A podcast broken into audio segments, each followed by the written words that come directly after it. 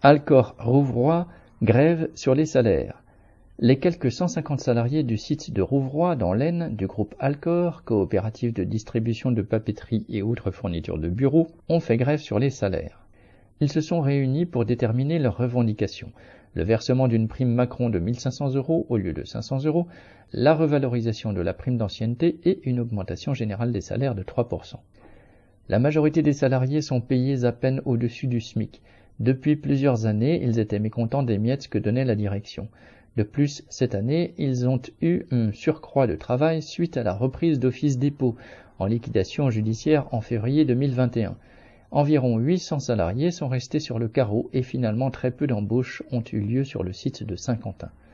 Alors cette année, malgré les déclarations de la direction sur ces difficultés, et bien qu'elle choisisse le moment où il y a moins de travail et de présents pour discuter salaire, les salariés d'Alcor se sont lancés.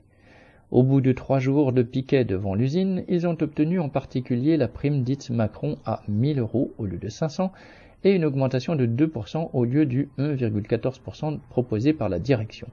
Ce n'est certes pas à la hauteur des hausses de prix, mais c'est au moins un recul qui s'accompagne pour les grévistes de la satisfaction d'avoir tenu tête à leur direction.